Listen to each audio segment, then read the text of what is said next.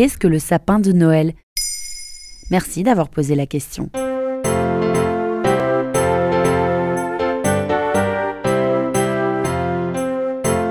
Qu'il est beau mon sapin roi des forêts, que j'aime sa verdure, chantait le pianiste allemand Ernst Anschutz, à qui appartient la paternité de cette chanson, devenue l'hymne de cette période des fêtes. Mais en 2021, le beau sapin de Noël devient de plus en plus polémique.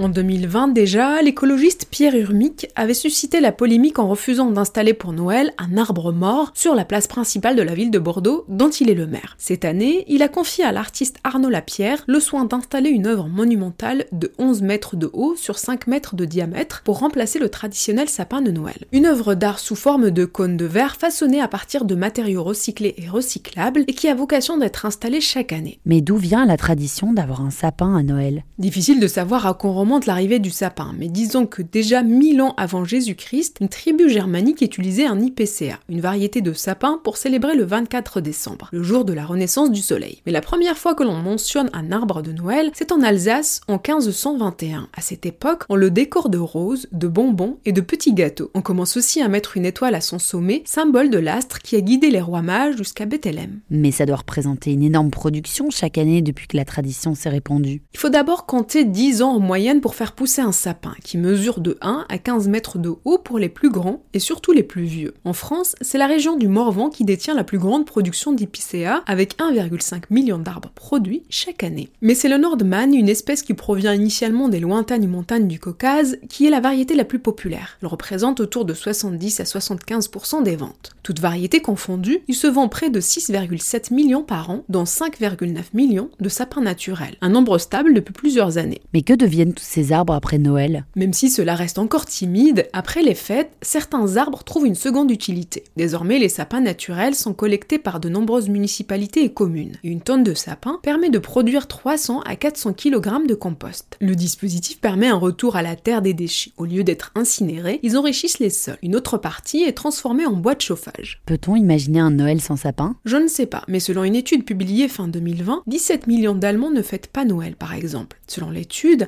20% d'entre eux sont d'origine étrangère, beaucoup n'en ont pas les moyens, mais il y a aussi tous ceux qui adhèrent de moins en moins ou plus du tout à cette tradition, pour des raisons personnelles, éthiques et de plus en plus souvent environnementales.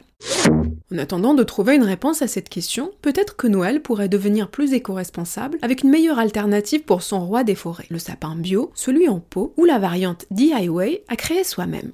Voilà ce qu'est un sapin de Noël. Maintenant, vous savez, un épisode écrit et réalisé par Zineb Souleimani. En moins de 3 minutes, nous répondons à votre question. Que voulez-vous savoir? Posez vos questions en commentaire sur les plateformes audio et sur le compte Twitter de Maintenant vous savez.